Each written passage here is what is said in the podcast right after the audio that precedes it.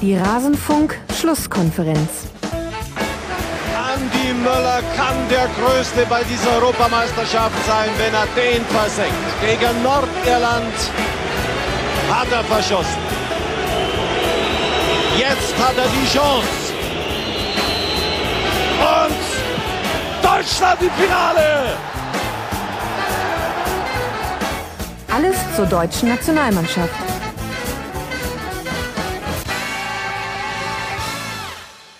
Deutschland im Finale. So weit ist es noch nicht. Es ist tatsächlich erst das erste Spiel dieser Europameisterschaft gespielt, zumindest für die deutsche Mannschaft. Deutschland gegen die Ukraine 2 zu 0 und darüber möchte ich reden in der Schlusskonferenz mit meinen Gästen. Der da wären zwei. Zum einen Stefan Ürsfeld von ISBN. Servus Stefan. Schönen guten Abend.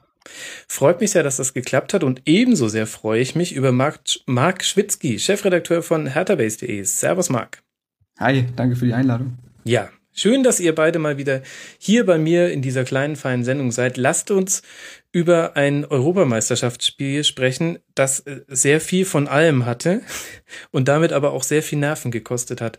Beginnen wir mal bei der Aufstellung. Stefan, Hector auf links, das war nicht so arg überraschend. Mustavi in der Innenverteidigung, daneben Boateng, dann Hövedes auf rechts und dann vorne drin Götze statt Gomez und Draxler auf links. Ich denke, das sind so die wichtigsten Koordinaten dieser Aufstellung. Hat dich die Aufstellung erstmal überrascht und findest du sie auch im Nachhinein jetzt gerechtfertigt?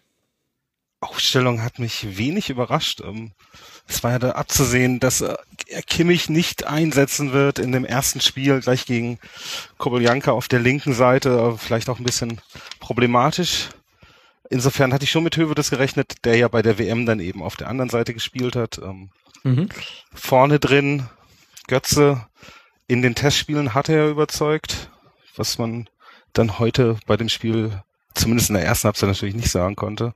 Und äh, Draxler äh, zeigt ja das, was er auch in bei Wolfsburg zeigt, dass er, wenn äh, Kameras auf ihn gerichtet sind, durchaus auch ein gutes Spiel abliefern kann. Also er war ja der, vor allen Dingen in der zweiten Halbzeit einer, der dann das Spiel nochmal angetrieben hat, als es so dahin plätscherte. Mhm. Ähm, insofern hatte ich mitgerechnet und äh, werden wir dann sehen, ob Götze sich beim nächsten Mal wieder in dieser Aufstellung wiederfindet. Ja, da darf man gespannt sein. Marc, ähm, hat dich, äh, konntest du damit gut leben mit der Aufstellung, bevor es dann eigentlich losging? Jetzt im Nachhinein sind wir ja eh alle schlauer. Genau. Nee, also gut leben auf jeden Fall. Ich hatte auch das Gefühl, ähm, Löw konnte teilweise fast eine überraschen mit der Aufstellung wegen eben dieser Ausfälle. Musste ja durchaus gucken, was er da noch im Kader zu finden ist. Ich hätte mir vorstellen können, dass Emre Can rechts hinten spielt und Hövedes dann dafür für Mustafi in der Innenverteidigung, einfach weil Can ja einfach auch schon in der Nationalmannschaft als Außenverteidiger gespielt hat, also dementsprechend schon etwas eingespielter gewesen wäre. Aber das war so quasi Plan B für mich im Kopf. Insofern war ich jetzt auch nicht völlig überrascht. Mhm. Okay, die Überraschung ähm, dürfte dann aber relativ schnell nach Ampfiff gekommen sein. Ich glaube, dass ähm, das hat sich tatsächlich bei allen äh, Fans und Journalisten durchgezogen. Es ging rauf und runter in beide Richtungen. Also ähm, äh, Draxler in der dritten Minute nach einer Götze-Einzelleistung äh, schießt knapp vorbei. Dann in der vierten Minute Schuss von Konoplyanka nach Ballverlust von Mustavi, wo sie direkt quergelegt haben, er direkt abzieht. In der zwölften Minute Draxler auf Müller, Hector rutscht weg. Ähm, und da habe ich noch nicht mal alle Chancen aufgeschrieben. Stefan, was denkst du dann, woran das liegt, dass die Deutschen es nicht geschafft haben, ein bisschen Ruhe ins Spiel reinzubekommen? Denn sie waren ja schon die, die auch in dieser Anfangsphase vornehmlich den Ball hatten. Sie haben ihn aber immer wieder in entscheidenden Momenten verloren. Sie haben vor allen Dingen immer wieder, wir können ja mal die vierte Minute nehmen, da verliert den Mustavi ganz so. Äh un, nicht unbedrängt, aber er, er, kann sich nicht freispielen auf der linken Seite, mhm. ähm, trifft die falsche Entscheidung, verliert den Ball und dann ist er direkt mit dem Ballverlust geht der Ball ja schon rein und äh, auf der rechten Seite Hövedes war hatte immer ein Mann mehr gegen sich, weil er sich mehr in der Mitte befunden hat. Müller kam nicht mit zurück. Und ich glaube, das war so ein bisschen das Problem, dass hinter in den Rückräumen ähm, Deutschland ganz, ganz schlecht besetzt war mhm. auf den Außen. Ähm, da hätte man vielleicht eher mit, mit fünf Mann spielen können. Ich hatte auch immer gehofft, dass sie mit einer Dreierkette ins Spiel gehen werden, um einfach so ein bisschen defensive Stabilität erstmal ins Spiel zu bringen. Äh, Kedira war vornehmlich ja auf, der, auf der rechten Seite. Und dann im Spielaufbau haben sie dann halt diese Dreierkette gespielt mit Groß als ja, linker Part mhm. dieser defensiven Dreierreihe. Ähm, wenig Absicherung einfach nach hinten und dann äh, vorne konnten sie die Bälle nicht festmachen. Also da war ja, unheimlich viele lange Bälle auch. Also ähm, allein Boateng hat ja, glaube ich, äh, vier, fünf äh, Bälle gebraucht, bis er mal so sich äh, das äh, Visier so eingestellt hatte auf, äh, auf die Gegebenheiten in Lille. Also ähm, war offensichtlich einer der Pläne, ähm, schnell den Ball ins Angriffsdrittel bringen und da dann entweder direkt verarbeiten oder auf zweite Bälle hoffen. Voll gut. Boateng hat sich dann hinterher doch sehr beschränkt auf die kurzen Bälle wenn du das meinst mit Visier einstellen, also so ab der 30. 30. Minute. Aber es war schon auffällig, wie spielmachend Boateng reagiert hat, war oft so ein verkappter Achter, oft auf der gleichen Höhe sogar wie groß zu finden. Und später kamen diese langen Bälle ja auch mit wieder einer mathematischen Präzision an. Ähm, und spielerisch gesehen war Boateng auf jeden Fall wieder immens wichtig und wie wir auch gleich besprechen werden, ja auch als Feuerwehrmann immer mal wieder tätig gewesen. Ja, äh, definitiv. Aber ähm, äh, davor gab es ja tatsächlich, oder es war doch, jetzt muss ich kurz gucken, ja, das Tor, Tor war ja tatsächlich vor dieser Szene noch. Ähm, wir treffen wieder nach Standards, Marc. Da kann es ja nur zum Titel reichen dann. Ja, so ungefähr. Also man muss sagen, das haben wir jetzt durchgezogen seit 2014. Dort ja Hummels zweimal erfolgreich gewesen nach Standardsituation. Ich weiß gar nicht, ob wir es, ob wir noch eine Szene hatten, wo wir das gemacht haben. Auf jeden Fall äh, Mustafi, ähm, wie sie es auch beschrieben haben, in, dann noch in den öffentlich-rechtlichen, keiner wusste bei den Ukrainern so ganz genau, wer ihn nehmen soll. Und dann hält er halt die Birne hin und der aber auch unhaltbar. Äh, man hat da auch mit Özil und Groß auf jeden Fall zwei Stützen, die dieses Quäntchen Glück auch im Fuß haben. Und ähm, man muss sagen, daraus machen wir momentan so eine Tugend. Und das finde ich äh, ist auch sehr hilfreich gegen solche Mannschaften, gegen die wir oft spielen, die sich hinten reinstellen. Wenn es halt dann spielerisch mal nicht funktioniert und wir einen Götze, der oftmals in der Luft äh, hing, halt nicht eingebunden bekommen, ist es natürlich ein probates Mittel, mit Standard zu agieren. Ja, probat ja sowieso jederzeit, vor allem, vor allem wenn es funktioniert. Jetzt frage ich mich aber trotzdem, das ist, ähm, im Prinzip stelle ich die Frage ein zweites Mal, Stefan. Ähm, Deutschland führt 1 zu 0 nach einem Standard. Ähm, wir haben sehr, sehr ballsichere Spieler mit dabei. Also Groß geht mit 93 Prozent Passsicherheit aus dem Spiel raus, Mustavi mit 90, Boateng mit 89, Hector mit 91. Und dennoch ähm, schafft es Deutschland nicht, da mal die, äh, das, den Dampf, der aus dem Kessel war, so ein bisschen einfach runterzukochen, den Deckel runterzunehmen und zu sagen, alles easy, wir kühlen das jetzt mal hier ein bisschen runter und wir, wir, wir ziehen jetzt unser Spiel auf und wir lassen uns nicht ein auf dieses Hin und Her. Liegt das vielleicht an den Anspielstationen, die diese passstarken Spieler hatten? Du hast vorne mit Ösil, mit Müller und mit Götze und auch Draxler in der ersten Halbzeit halt relativ wenig, die haben viel, sich viel bewegt, aber dann die Bälle eben nicht, nicht festmachen können. Die konnten die Bälle dann eben, haben ja de facto waren die komplett aus dem Spiel raus, sind nicht nach hinten gelaufen. Mhm. Ähm, Müller und Draxler haben äh, Hector und Hövedes nicht unterstützt und äh, konnten die Bälle eben nicht in diesem Angriff ähm, das Spiel ist eskaliert und ich glaube, das hat die Ukraine auch so ein bisschen drauf angelegt. Und äh, es gab keine, also auch Kedira war in dieser Phase des Spiels ja nicht wirklich präsent. Also mhm. ähm, ich fand das Gedire auch irgendwie komisch im Raum stand, ehrlich gesagt. Also er hatte zwar nach vorne dann auch eine große Chance in der 29. Minute, das war ein, mal ein sehr, sehr guter langer Ball von Groß, äh, war äh, Kedira alleine vor Piatov auf einmal und äh, kannst bloß nicht verwerten, aber ich fand in, in der Rückwärtsbewegung irgendwie hatten wir da eine komische Staffelung auf der Sex. Also ähm, obwohl natürlich die Ukraine sehr, sehr flügellastig gespielt haben, wie man es auch erwarten konnte, gab es trotzdem auch immer wieder ähm, Zuspiele, die sehr, sehr einfach einfach ähm, in unser Zentrum gespielt werden konnten oder ja. Ja, gerade über die Höhe des Seite war es ja dann diese eine Situation vor der Halbzeit, als Jamolenko dann den Ball rüberspielt auf Kovalenko und wir dann eben bei dieser Boateng-Situation sind. Aber das, wie sich das äh, entwickelt hat, da war ja dann auch in der Mitte niemand, der Jamolenko attackierte. Mhm. Und ähm, Höwe das dann relativ allein gelassen, steht auch sehr mittig, wird hinterlaufen. Ähm, und weiß nicht, also Groß stand relativ defensiv, aber Groß ist halt auch nicht der, der Zweikampfmann eben, der jetzt mit, mit Tacklings das Spiel mal an sich reißt. Ähm, Kedira war in der Zeit nicht präsent mal. Mhm. Und ich muss auch für mich so die, äh, habe ich mich die Frage, äh, mir die Frage gestellt, ob wir taktisch auch offensiv quasi das richtige Mittel hatten. Ihr habt schon erwähnt, also Müller und ähm, Draxler oftmals etwas, ja, ähm, etwas abseits und äh, haben oft auf die Bälle gewartet und dann war das Mittel ganz oft halt Flanken in den Strafraum zu spielen, wo ich mich halt gefragt habe, wenn du mit Mario Götze in der Spitze spielst, ist es dann so sinnvoll, mit hohen Wellen zu agieren? Klar, Müller hätte da auch was äh, machen können, aber wir reden ja auch von einer ukrainischen Mannschaft, die physisch extrem gut ist und da auch richtige Kanten hinten hat. Mhm. Da weiß ich nicht, ob es wirklich sinnvoll war, dort sehr oft mit äh, Flanken zu agieren. Also ähm, und dann ist es natürlich so, dann kommen diese Bälle von äh, Groß, Boateng und so weiter an und sie verdienen sich dann diese Passwerte, aber sie kommen natürlich auch postwendend zurück, wenn diese Flanken halt nicht ankommen. Ähm, oft ist es eigentlich so, wenn wir im Ballbesitz sind und mit Götze und Co. spielen und nicht sofort durchkommen, wird nochmal zurückgespielt. Und dann sind wir sehr lange im letzten Angriffsdrittel. Und das hat ja diesmal so nicht stattgefunden, weil dann ähm, Ukraine quasi diese misslungenen Flanken ausgenutzt hat, um selber in die um ähm, Umschaltbewegung zu kommen. Mhm.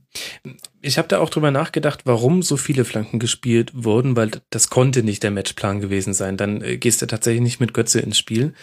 Ähm, und meine Erklärung, Stefan, war so ein bisschen, äh, dass die Ukraine sehr, sehr flach stand in der Anordnung ihrer Ketten. Das heißt, ähm, die, die Viererkette, klar, Höhe 16er, aber ähm, schon die Viererkette davor so leicht asymmetrisch, aber die standen wirklich nur fünf Meter vor denen und ähm, zeitweise ko konnte Boateng im Spielaufbau zehn Meter in die gegnerische Hälfte gehen, ohne angegangen zu werden. Das heißt, sie standen nicht nur sehr tief, sondern die, sie standen auch noch sehr flach. Das heißt, du hattest richtig Probleme, irgendwie in diesen Zentrumsbereich zu kommen, wo du dich durchkombinieren kannst und Deswegen war dann das einzige Mittel, irgendwie immer mal wieder auf die Außen durch die Schnittstelle und dann eine Flanke reinzubringen. Genau, das ist äh, was wir bei der EM relativ häufig gesehen haben bislang.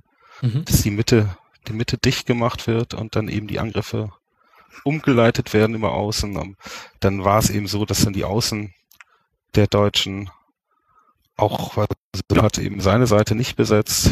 Da haben wir dann immer wieder Hövedes gesehen. Und äh, Hövedes Flanken hat ja dann diesen Einball auf, auf Götze einmal gespielt, kurz vor der Halbzeit. Ähm, aber letztendlich, wie du sagst, also die kommen dann eben nicht zwischen die Linien und kommen auch nicht in diesen mittleren Raum rein. Und äh, es gab dann aber auch keine Situation, dass Müller mal reinzieht und irgendwie einen Doppelpass versucht mit, mit Ösil zwischen dieser Abwehrreihe, weil die einfach so kompakt standen und dann ja auch immer rüber verschoben haben und immer nah am Ball waren dann auch. Mhm. Und es gab wenig schnelle Verlagerungen in der ersten Halbzeit. So und die haben ja auch kaum Zeit gehabt, dann eben den Ball zu verlagern, weil der, das Spiel zu verlagern, weil einfach der Ball schnell wieder weg war. Mhm. Und dann eben über die Außen der, der Ukrainer dann das Spiel wieder auf die andere Seite kam, wie Mustavi das dann später genannt hat, ein sehr englisches Spiel in der ersten Halbzeit. Ja, lag es vielleicht auch ähm, daran, dass Deutschland jetzt gar nicht nur schlecht war, sage ich jetzt in Anführungszeichen, sondern die Ukraine auch wirklich ein sehr, sehr gutes Spiel hingelegt hat, zumindest in der ersten Halbzeit, wo sie noch richtig Luft hatten. Also ich muss sagen, allein äh, Stepanenko und Sidorczuk in, auf der Doppelsechs hätte ich ehrlich gesagt nicht gedacht, dass die so gut mit unserem äh, spielstarken Mittelfeld klarkommen. Und Ösil zum Beispiel hat in der ersten Halbzeit nicht so allzu viel vom Spiel gesehen. Von Götze will ich jetzt gar nicht anfangen zu sprechen. Also auch richtig gute Leistung der Ukraine. Und ich muss auch sagen, sie haben oft von den Standards gelebt und ich war sichtlich beeindruckt von Konoplianka, also mhm. was der für Pfeile da in den deutschen Strafraum geschossen hat, das war wirklich beeindruckend. Da musstest du bei jedem wirklich hoffen, dass der nicht den Kopf findet, weil eigentlich musste man als Ukrainer nur den Kopf hinhalten bei solch, äh, solchen Bällen und ähm, da war oft da, also unser Strafraum hat so zwischen, ich würde sagen, zwischen Minute 25 und 35 ordentlich gebrannt und äh, ja, äh, dann kam es zum Beispiel zu Boatengs spektakulärer Rettungsaktion und all solchen Dingen. Also muss man sagen, wir haben das 1 zu 0 wirklich mit Glück in die Pause gerettet. Mhm. Erst mit der Fußspitze das Eigentor verhindert und er musste mit der Spitze ran.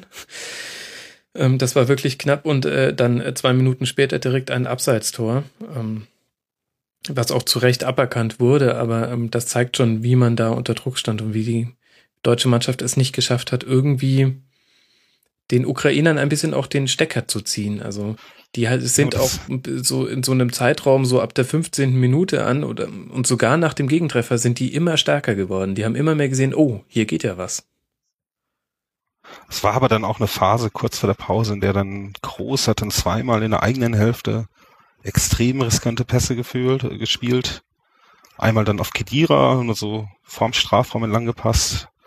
Und äh, der Ball konnte dann nur ins Ausgerettet werden und kurz danach hat er dann nochmal einen ähnlichen Ball gespielt.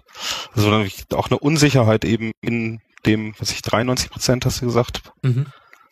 Ähm, da wahrscheinlich dann sieben Prozent in den zehn Minuten vor der Halbzeit wo dann auch bei, bei Groß, der dann das Spiel gemacht hat, auch nicht viel lief. Insofern, aber haben sich schon ganz schön unter Druck setzen lassen. Mhm. Eben von, von einer sehr selbstbewussten Mannschaft. Dann hätte ich nicht mit gerechnet, dass sie so selbstbewusst sind. Wie du sagst, die Dortschuk und äh, Stepanenko waren schon ganz schön uh, stark. Mhm. Ja, meiner Meinung nach Riesenglück, dass die Ukraine äh, keinen richtig guten Neuner hat. Weil ja. dann, dann wäre, glaube ich, noch mehr möglich gewesen. Das ist schon auffällig gewesen. Ähm, über die Flügelstimme wurde wirklich genug geredet und das hat sich jetzt auch bestätigt. Das war alles gerechtfertigt. Die spielen viel über den Flügel und die sind super stark, Konoplyanka und Jamolenko. Aber wenn die noch einen Zielspieler haben, der richtig was kann, also allein mit einem, keine Ahnung, Mario Mandzukic da vorne drin, wäre das nochmal eine ganze Nummer riskanter geworden. Und so kann man sich... hat sich auch fast vor Wut da fast selbst eingewechselt. Also ja. äh, da muss man sagen, das hat ihn, glaube ich, auch sichtlich geärgert, was da an Chancen vielleicht liegen gelassen wurde oder der Zielspieler halt nicht gefunden wurde. Ja, genau, oder halt einfach die, die entscheidenden Räume im, im 16er dann irgendwie genau. nicht besetzt waren. Ähm, bisschen merkwürdig. Und dann muss man sagen, aus deutscher Sicht so ein bisschen Spieler der ersten Halbzeit, Boateng und Manuel Neuer. Ja. Definitiv. Mhm. Neuer rettet ja schon vor vor der großen Drangphase zweimal, also direkt in der vierten Minute. Mhm.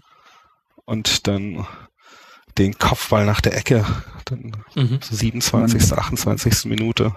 Ja. Um, ähm, Aber wo man doch auch sagen muss, dass er sich da vielleicht selber auch verschätzt hat bei der Ecke. Klar, er hält ihn danach Weltklasse, aber diesen Schritt nach draußen, äh, muss man sagen, da war eine kurze Unsicherheit zu spüren. Ja, aber wir haben es ja gestern bei den Albanern gesehen. Ja, da gut, kann man dann genau. einen größeren Fehler machen, wenn man sich verschätzt. Das stimmt, das stimmt. Ja, äh, das ist ja generell so, dass man so das Gefühl hat, ähm, also die Torhüter haben sich bisher bei diesem Turnier nicht so wahnsinnig mit Ruhm bekleckert.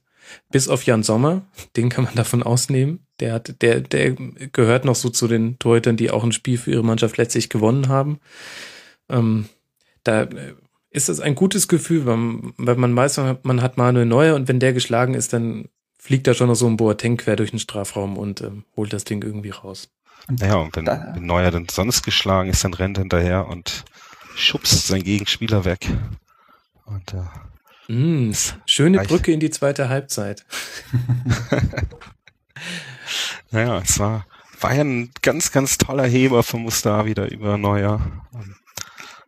Klasse.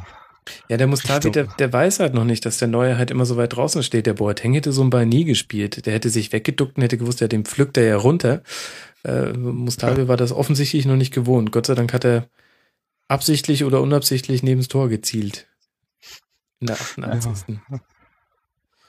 Aber damit haben wir ja jetzt einen großen Teil des Spiels ähm, übersprungen. Also ich glaube, die erste Halbzeit da ist auch recht klar, was sich verändern muss und wer so ähm, wer, wer seine Hochzeit hatte und ähm, wer noch nicht so ganz zu seiner Form gefunden hat und die Ukraine auch sehr, sehr stark. Zweite Halbzeit äh, schon ein anderes Spiel. Deutschland viel, viel dominanter, Deutschland mit viel mehr Ballbesitz. Man hatte auch irgendwann den Eindruck, ähm, die Ukraine tatsächlich dann auch mit Konditionsproblemen. Steffen, was sind für dich so die Gründe, dass es ähm, in der zweiten Ge Halbzeit gelungen ist, das Spiel ein bisschen mehr in ruhigere Bahn zu lenken und trotzdem noch Gefahr nach vorne zu erzeugen? Ja, also sie haben es eben geschafft, in der zweiten Halbzeit den Ball vorne, dadurch, dass Ösel halt viel, viel präsenter war. Mhm. Ähm, Draxler ähm, in der zweiten Halbzeit, gerade so ab der 55. Minute, 15, 20 richtig gute Minuten hatte. Das ist ja gerade die linke Seite immer wieder nicht unbedingt gefährlich geworden, aber die haben den Ball so Richtung Eckfahne getragen und dann war er da und daraus entstand dann mal eine Chance, mal nicht. Dann gab es halt einen Fernschuss von Draxler oder Groß hat dann mal von, von außerhalb des Strafraums geschossen. Ähm, aber sie haben halt längere Ballbesitzphasen einfach haben können, dadurch, dass, dass Özil, Draxler und äh, Groß spielte dann auch ein bisschen offensiver. Mhm. Äh, und Hector kam auch mal mit nach vorne, als ich in der zweiten Halbzeit ein bisschen mehr getraut, habe ich das Gefühl. Eben wahrscheinlich auch, weil Jamolenko ein bisschen müder wurde. Mhm. Ähm, also insgesamt waren sie einfach viel, viel dominanter, was mit Sicherheit äh, damit zu tun hat, dass, äh, dass konditionell da auch ein gewisser Vorsprung herrscht, weil die haben natürlich viel reingesteckt in, der, in den letzten 20 Minuten der ersten Halbzeit, die Ukraine. Mhm. Muss man aber auch sagen, ähm, dass äh, ich finde, das kann man auch so ein bisschen an der Personalie ähm, Özil auch festmachen. Ich fand, in der zweiten Halbzeit hat er, hat er sich viel mehr bewegt, viel mehr zwischen den Ketten gespielt und äh, diese kleinen Özil-Pässe gespielt, wie man es kennt, also kurz mal prallen lassen oder ähnliches. Das ist in der zweiten Halbzeit viel öfter passiert und hat dadurch natürlich auch mal Dreiecksbildung kreieren können oder ähm, ähnliches. Und das hat der Mannschaft extrem geholfen, weil sie eigentlich immer, sie hatten dann den etwas defensiveren Zielspieler groß und sie hatten den offensiveren mit Özil. Und so konnte man weitaus sicherer das Spiel aufbauen oder im Angriffsdrittel halten. Mhm. Und ähm, wie du schon sagst, Draxler, muss ich sagen, wurde aktiver, aber ich fand ihn so ein bisschen glücklos. Also ähm, seine Aktionen sind jetzt nicht oft in wirklich Ertrag, äh, ertragsamen Dingen geendet, aber muss man sagen, ich fand ihn zum Beispiel deutlich aktiver als einen Thomas Müller, der für mich teilweise so ein bisschen verschwunden ist, hatte dann einen guten Schuss in der zweiten Halbzeit, glaube ich. Ähm, Sami Khedira hatte ja auch noch den Distanzschuss. Mhm. Und ähm, insgesamt muss ich sagen, Özil mit einer deutlichen Leistungssteigerung in der zweiten Halbzeit, genauso wie Kedira. Kedira auch weitaus aktiver. Ja, sogar Götze war ja dann da. Ich meine, er hat immer noch die falschen Entscheidungen getroffen. Sogar aber hat dann, naja, in der ersten Halbzeit acht Ballkontakte waren es. Ja, ja, acht, genau. Ui, ui, ui. So. Und in der zweiten Halbzeit hat er ja ganz früh, glaube ich, in der 47. Minute dann auch mal eine Grätsche sich geholt in der ja. gegnerischen Hälfte. Und das hat ihm so ein bisschen Selbstvertrauen gegeben.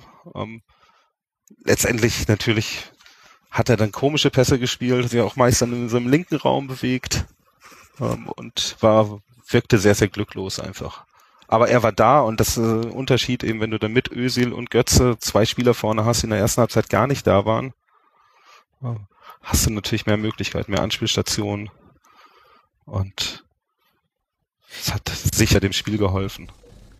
Ja, irgendwie, also man kann schon Kritik, finde ich, üben an den, an den Offensiven, gerade in der ersten Halbzeit, aber irgendwie denk, ist es auch so ein bisschen undankbar für die. Die, die stehen da in so einem Wald aus ukrainischen Verteidigern und die haben auch wirklich keine guten, flach gespielten Pässe in den Fuß bekommen. Also es ist jetzt nicht so, dass man, dass, äh, dass man Götze, Özil und Müller vorwerfen würde, sie haben ständig den Ball verloren, sondern man wirft ihnen eher vor, ja, ähm, wart ihr eigentlich auf dem Platz, weil man hat euch nicht gesehen. Das liegt halt daran, dass sie halt in so einem gelben Wald standen ja. und auch kaum Ballkontakte hatten. Also mir fällt es irgendwie schwer, so richtig festzumachen, woran es jetzt konkret eigentlich lag. Also man, ich finde, man kommt viel auf so weiche Faktoren, ähm, Nervosität und ähm, es hat auch so ein bisschen, finde ich, die Chefigkeit im Auftreten gefehlt. Also ähm, spätestens nach dem 1 zu 0 hättest du schon sagen können, jetzt halt mal den Ball mal ein bisschen in den eigenen Reihen und dann sollen die doch mal kommen.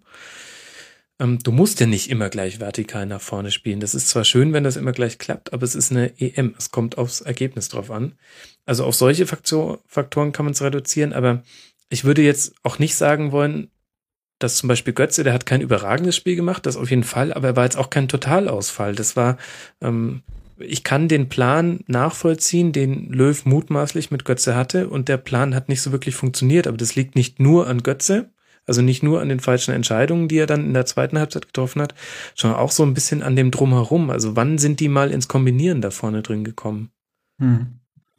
Aber ich muss auch sagen, also da hast du absolut recht, aber wie ich schon gesagt habe, ich finde, in der zweiten Halbzeit hat sich, haben sich unsere Offensivspieler weitaus mehr bewegt, hm. weitaus variabler gestanden. Ähm, auch Müller mal in die Mitte gezogen oder ähnliches. Das hast du in der ersten Halbzeit nicht gehabt. Das war, das war mehr also übertrieben gesagt mehr Standfußball. als äh, sich wirklich zwischen den Ketten bewegen. Und das haben sie in der zweiten Halbzeit weitaus besser gemacht. Da kann man auch vielleicht Löw loben. Das ähm, viel zitierte Ingame-Coaching trifft da vielleicht auch zu. Also vielleicht hat man auch schnell analysieren können, was man besser machen muss. Und so ist man auch wirklich besser aufgetreten. Auch die Einwechslung von Schürle hat nochmal Schwung gebracht, der ähm, dann auch sehr aktiv wirkte. Hat ja, glaube ich, einen Schuss dann noch gehabt, einen recht gefährlichen, wo er sich selbst anschießt, aber der trotzdem gefährlich aufs Tor kommt. Und so muss man sagen, war es in der zweiten Halbzeit ein beherzterer Auftritt. Ja. Hat sich gewundert, Stefan, dass äh, Joachim Löw erst so spät gewechselt hat, in der 78.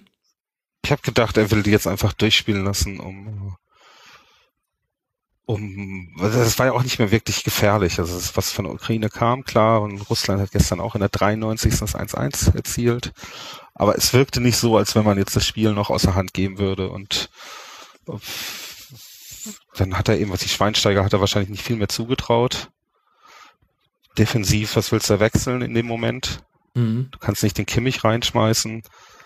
Ja, aber du hättest schon zum Beispiel mal Gomez bringen können für Götze. Ich habe zwar jetzt die ganzen letzten Tage immer gesagt, Gomez ist kein guter Einwechselspieler, allerdings hat Götze jetzt auch nicht so groß aufgespielt, dass man sagen kann, okay, also es wird jetzt. Äh, genau, aber ich glaube, er ist schon davon ausgegangen, dass es dann eher so ein Konterspiel wird, auch in den letzten Minuten, wie es dann mhm. ja auch dann eben das, das 2-0 entstanden ist. Um, ähm, es gab ja eine andere Situation auch, die dann abgebrochen wurde, weil Götze dann eben wieder in fünf Mann reingelaufen ist, ja. als Ösel ihn freispielt und ähm, ich denke mal, das war eben der Ansatz, dass es nicht unbedingt mit viel mit langen, hohen Bällen operiert wird, sondern eben über Götze Schnelligkeit und äh, seine Passfertigkeit vielleicht doch ein bisschen gefährlicher agiert werden kann. Dass dann mhm. Schülle natürlich den Angriff einleitet und äh, Özil über links kommt, ähm, passt dann zu Götzes Spiel. Also wir sind jetzt schon in der 92. Minute. Aber genau. bevor wir über das äh, Tor von Schweinsteiger reden, würde ich ja gerne drüber reden, Marc. Ich fand, dass die Deutschen da in der in der Verteidigung ein sauriskantes Spiel gespielt haben. Äh, das war, es ist ja letztlich entstanden aus einem Eckball für die Ukraine, der nach draußen geklärt wurde. Dann hätte ein langer Ball auf den rechten Flügel kommen sollen und da gab es eine 2 gegen 2 Situation, wo jeweils die Ukrainer ähm, näher zum Tor standen, aber nicht im Abseits. Und ähm, ich weiß jetzt gerade nicht, wer den, den Fuß reingehalten hat auf Kopfhöhe, aber es war relativ, also den Ball, dem musste erwischt werden, sonst hätte es äh, eine ganz schön große Chance für die Ukraine gegeben. Also da muss ich sagen, habe ich mir auch gedacht, dafür, dass es in den letzten Sekunden des Spiels nur noch darum geht, jetzt keinen Gegentreffer mehr zu bekommen und zur Not langer Hafer und äh, 80 Meter ähm, in Richtung gegnerischen Strafraum kloppen, irgendwie, mir fällt kein besseres Adjektiv ein als äh, unklug hat sich Deutschland da verhalten. Nee, kann ich dir absolut recht geben. Und ähm, diese leichte Fahrlässigkeit, finde ich, hat sich dann auch manchmal ähm, Boatengs nahezu perfekten Spiel äh, auch niedergeschlagen, wenn er zum Beispiel ähm, das Spiel eröffnen kann und den sehr riskanten Pass spielt und der Ukrainer nur mit einem mit einer C-Länge am Ball noch vorbei grätscht und den nicht bekommt. Und äh, also es hat sich, das hat sich in manchen Defensivaktionen und manchmal auch im Aufbauspiel gezeigt, dass wir so ein bisschen laissez-faire waren. Und äh, nee, da kann ich absolut äh, recht geben. Und jetzt das witzige Zweikampfquote, aber 58 Prozent für Deutschland. Wann kommt endlich eine, eine Metrik, an der man ähm, wirklich das Spiel ablesen kann. Könnte da nicht Steffen, Stefan Reinhardt mal was entwickeln, zusammen mit Jens Hegeler? Das wäre cool. Ich, ich, ich frage mal den Jens. Ja. Und dann, das geregelt. dann machen wir ein YouTube-Video, Unpacking Packing. Ähm, Jens, we can. ja. So, abseits von diesem Werbeblock, für den ich leider nichts bekomme, ähm, äh, habt ihr jetzt die Möglichkeit, Stefan, äh, unbegrenzt äh, Bastian Schweinsteiger zu huldigen? Traumhaft, oder? Kommt rein in der 90. Minute, das Stadion dreht durch zwei Ballkontakte und der zweite ist dann nach diesem langen Sprint. Er schaut nochmal nach rechts, weiß gar nicht, was er da gesucht hat. Ähm, schaut ja, glaube ich, zweimal nach rechts, das kann er wahrscheinlich.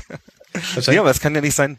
Ich glaube, er hat geschaut, ob abseits war, aber dann schaut er nochmal und rennt und Vielleicht hat er sich am Linienrichter orientiert, ob er, ob er auf Höhe des letzten Verteidigers steht. Oder Die sind wahrscheinlich inzwischen Poldi so gut. zur Motivation mitgerannt. Ja. Das stürmt er erst später ins Interview rein. Ja. Ja. Aber für drei Minuten reicht das. Also der drei Minuten Kapitän ist er auf jeden Fall schon mal.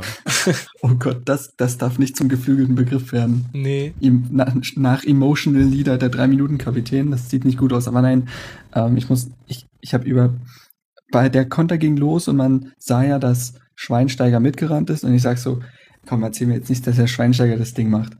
Und dann kommt auch, da muss man Ösi loben, ein sensationeller Ball. Ja.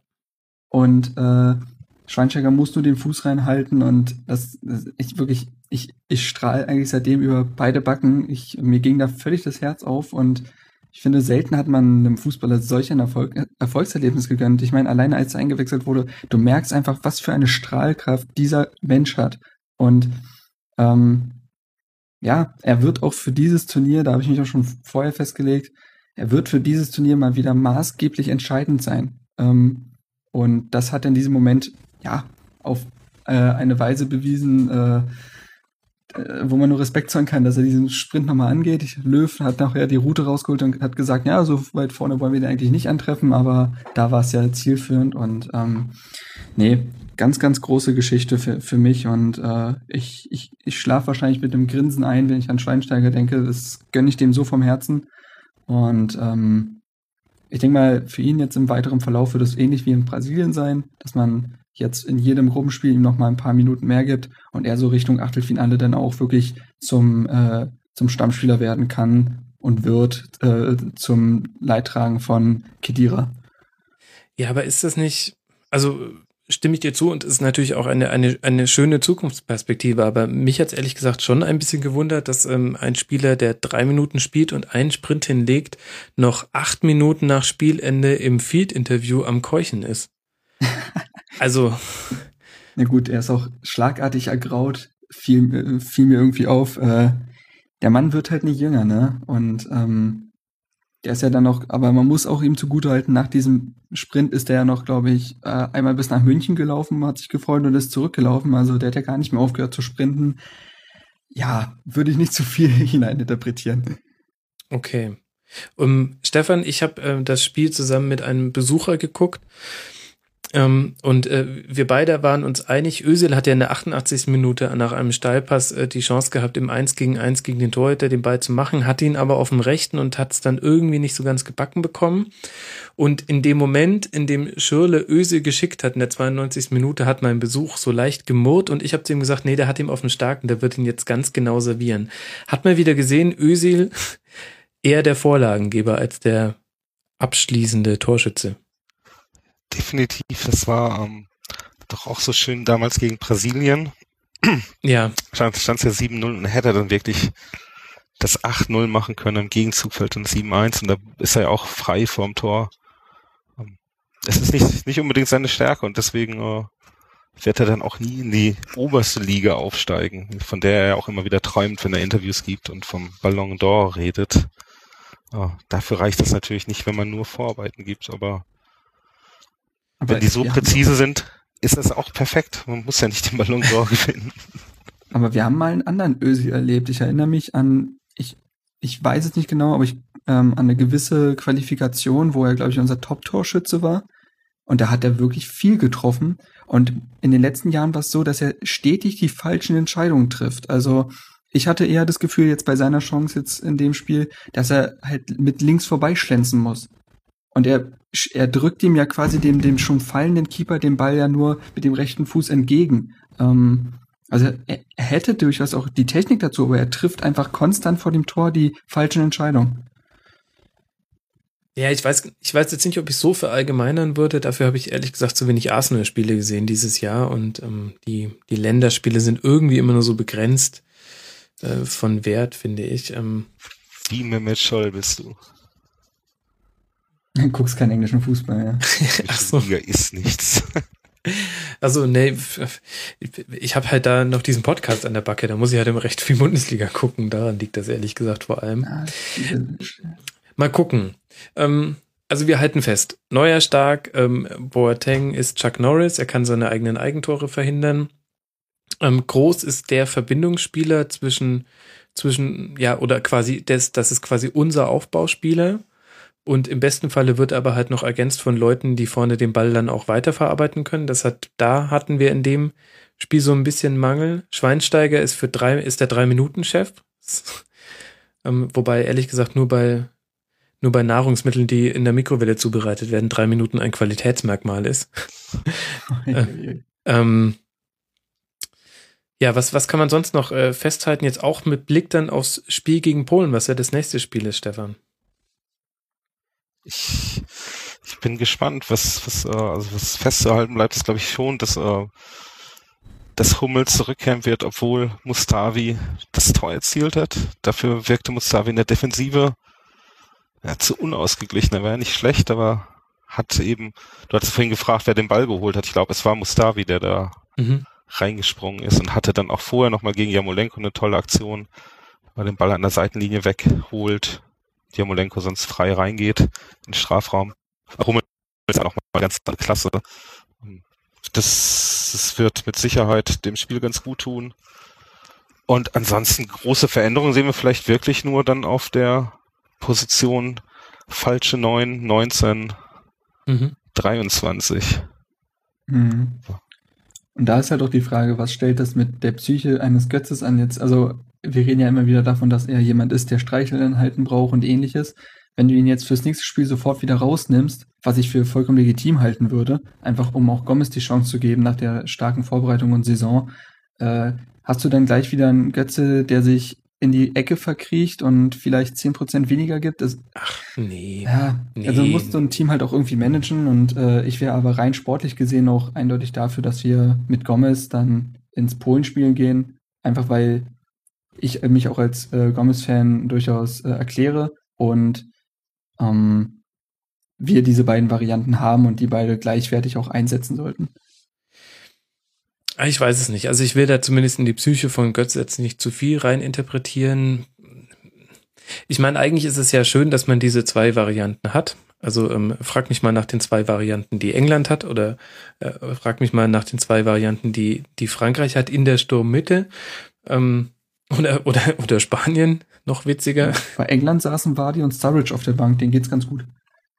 Ja, aber das sind ja nicht verschiedene Typen von Spielern. Okay, okay, das stimmt. Ne? Wir haben quasi, wir können quasi eine, eine, eine Stil, äh, eine Stilentscheidung können wir treffen. Äh, wollen wir den, den zwei Meter Brecher jetzt mal Schubladendenken gesprochen oder wollen wir den kleinen quirligen Dribbler? Und das ist schon natürlich auch ein Luxusproblem. Mhm. Und ähm, vielleicht muss man es auch eher unter diesem Aspekt her sehen, dass man einfach sagt, Löw macht die Schublade auf wo er denkt, die Zutat ist drin, die er fürs jeweilige Spiel braucht und mm, und ehrlich gesagt würde ich dann jetzt auch nicht davon ausgehen, dass Götze jetzt dann, wenn er einmal nicht spielt, äh, komplett am Boden liegt. Er ist es jetzt ja auch nicht so ganz ungewohnt, draußen zu sitzen. nee. So. nee, und sonst kann er ja auch immer noch äh, die Escher-Kette spielen und dann mit Müller, Ösil, Götze, die Eben. ständig wechseln.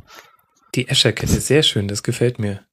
Ja, also generell gibt es ja noch ein paar Fragezeichen. Ne? Also Mustafi, ob beim nächsten Spiel spielt, hängt natürlich auch von der Physis oder den äh, physischen Werten von Hummels ab. Ähm, ob er bereit ist, nächstes Spiel schon zu spielen. Ähm, zumindest hätte man mit Hummels und Boateng zwei Spieler, die Lewandowski in- und auswendig kennen. Das wäre auch nicht ganz von Nachteil.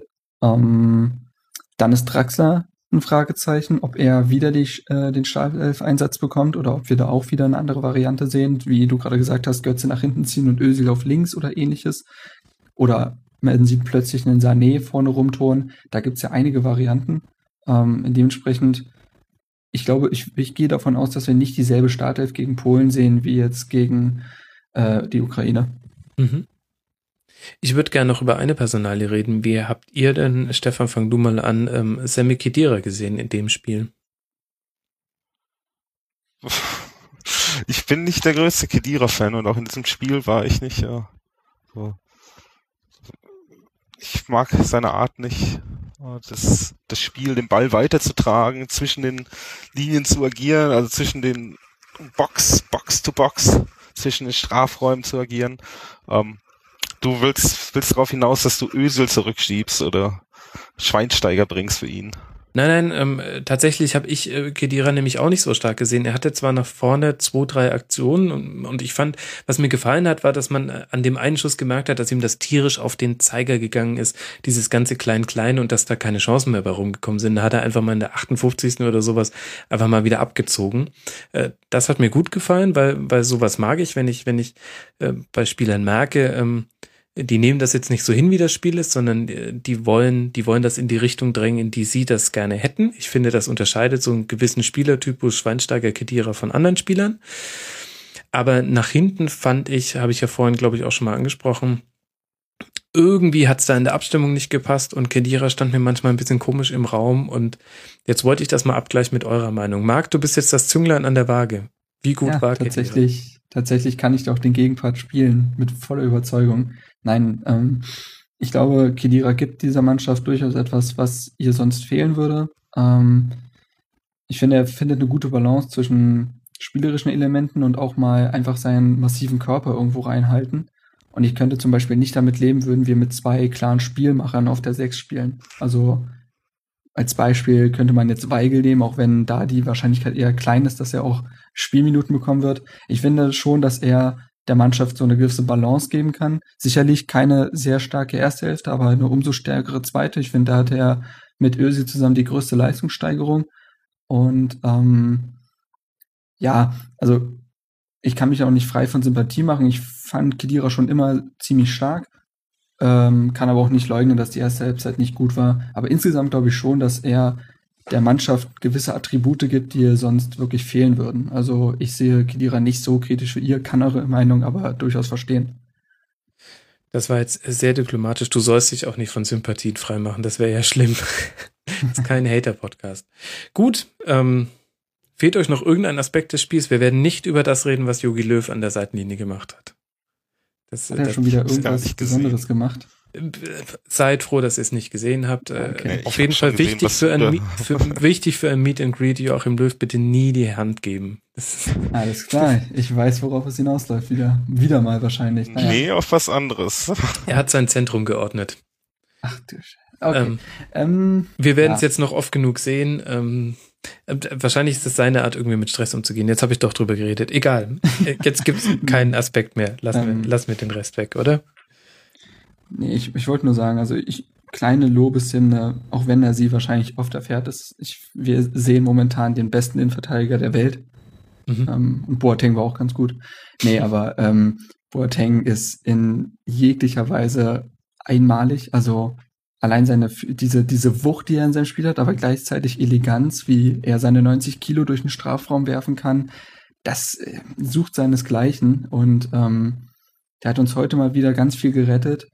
Und ich bin einfach beeindruckt, was aus diesem schlachsigen Berliner Jung geworden ist, der heute die, äh, ja, die großen Weltmannschaften davon abhält, Tore zu machen.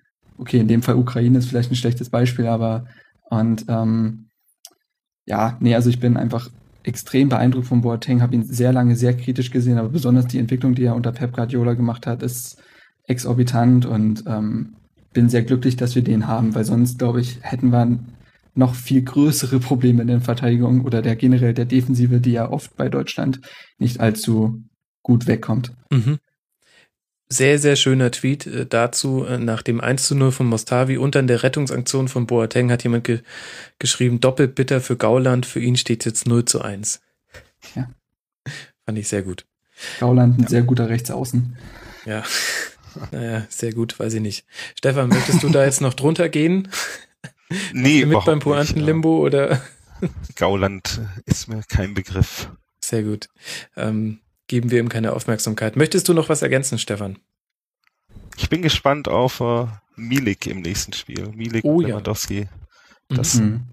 das wird ganz spannend. Und dann werden wir noch mal sehen, was Boateng und dann vielleicht mit Hummels gegen anstellen werden, weil das ist schon ein ganz interessantes äh, Konzept. Taktische Formation, die die da vorne haben mhm. Polen. Definitiv. Auch wenn es heute vielleicht nicht so aufgefallen ist gegen Nordirland, die ja mit zehn Mann im Strafraum standen. Ja, Lewandowski aber das, ohne Torschuss tatsächlich. Ja. ja. Aber, ähm, aber das, aber das bestreche ich an anderer Stelle noch. Ähm, und wisst ihr wo? Im Rasen vom Kurzpass. liebe Hörer. Stark. Ja, ja, ich find's auch saustark. Ähm, ich hoffe, die Hörer auch. Ähm, ihr müsst den bitte abonnieren, den Rasen von Kurzpass. Da gibt es ähm, mehr oder weniger täglich Sendungen, die auch etwas kürzer sind als das, was ihr von der Schlusskonferenz erkennt. Äh, Stefan, Marc, ich danke euch sehr, dass ihr ähm, euch mit mir hier zusammengefunden habt und noch zu später Stunde dieses Spiel nachbesprochen habt. Ähm, zum einen Stefan Ürsfeld von ESPN, at Ürsfeld auf Twitter. Vielen Dank, Stefan. Das war mir eine Freude. Und äh, äh, Marc Schwitzky von äh, herterbase.de bei Twitter at jungerh 1892. Ihr dürft alle raten, für was das 1892 steht, nicht für dein Geburtsdatum. Vielen Dank, Marc. Sehr gerne. Muss auch kurzes Schlusswort dazu. Ich ähm, arbeitsbedingt höre ich momentan sehr, sehr viel Rasenfunk, also Royal sehr schnell durchgehört und extrem viele Tribünengespräche nachgeholt. Und da ein Dankeschön an dich. Das Ach, erleichtert ja. den Alltag. Schön. Ähm, ich wollte das jetzt nicht in 100, 140 Zeichen verpacken, deswegen mache ich es jetzt einfach hier. Und nee, danke für die Einladung. Ja, hat mich auch sehr gefreut, dass mal wieder geklappt hat. Und ähm, an die Hörer da draußen, hört nicht nur den äh, Kurzpass, sondern wenn ihr ihn gut findet, bewertet ihn auch gern bei iTunes. Ähm, das würde uns da ein bisschen helfen. Wir rutschen da irgendwie nicht in die neuen beachtenswert Kategorie rein, wo Wir, ich kennen, wir kennen das Lied. Also Hertha Base findest du, glaube ich, gar nicht in unserem Podcast. Also äh, Es ist schwierig. ein Graus, es ist ein Graus. Und stattdessen hängt irgend so ein WDR ähm, ein Minuten Podcast mit zehn äh, Rezensionen ständig in der Topbox oben drin. Naja, iTunes, ein eigenes Feld, aber deswegen, liebe Hörer, brauchen wir da ähm, eure Hilfe ein bisschen. Und in dem Sinne, wir hören uns eventuell nach Deutschland gegen Polen. Ich möchte es noch nicht versprechen. Da hängen noch ein paar andere Dinge dran, die ich äh, gerade noch nicht einschätzen kann. Eventuell hören wir uns da und ganz bestimmt hören wir uns aber im Rasenfunk Kurzpass, wenn ihr denn mögt. Und bis dahin wünsche ich euch weiter schöne EM-Spiele. Macht's gut, bleibt sportlich. Ciao.